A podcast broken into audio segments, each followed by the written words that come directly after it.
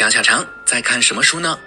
爸爸，我在看商仲永的故事。故事里有一个小孩叫方仲永，他非常聪明，很小的时候就能写诗，大家都叫他神童。嗯，不过很可惜，他长大后就变得特别普通，不能再写诗了。哦，那他小时候那么聪明。长大后怎么就变成普通人了呢？是因为他爸爸发现他能写诗后，就一直带着他到处给人写诗赚钱，不让他学习。慢慢的，他就成为普通人了。嗯，你看这个故事是不是告诉我们，如果不学习，就不会有进步，再聪明也没有用。就像汉代大哲学家王充说的那样：“智能之士，不学不成，不问不知。”智能之士，不学不成，不问不知。嗯，是什么意思？是说我们要好好学习吗？对，这句话是说，即使是聪明有能力的人，如果不学习，也做不成事；不多问。也不能明白事理，也就是说，一个人的知识和能力要通过两个方法来获得，就是学和问。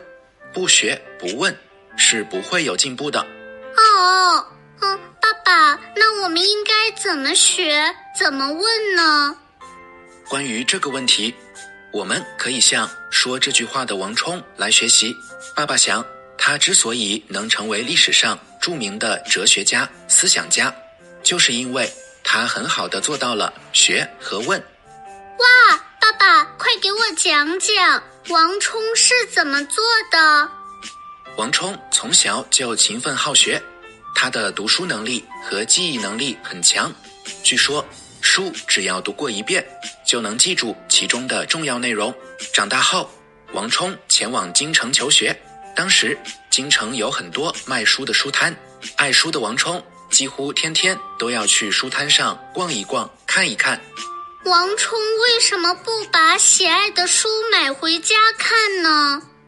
因为王充的家里很穷，买书对他来说太奢侈了。于是他就想到了这样一个好办法：去书摊上一边阅读浏览，一边默默的背诵。时间长了。王充竟熟读了诸子百家的重要著作，更掌握了大量的知识。哇哦，这个王充可真聪明，也好努力呀！是啊，由于王充的勤学努力，他还进入了当时最好的学校太学学习，并拜当时著名的学者班彪为师。在求学的过程中，他积极地向老师请教，解决了自己在学习方面的许多问题。学问有了更大的长进。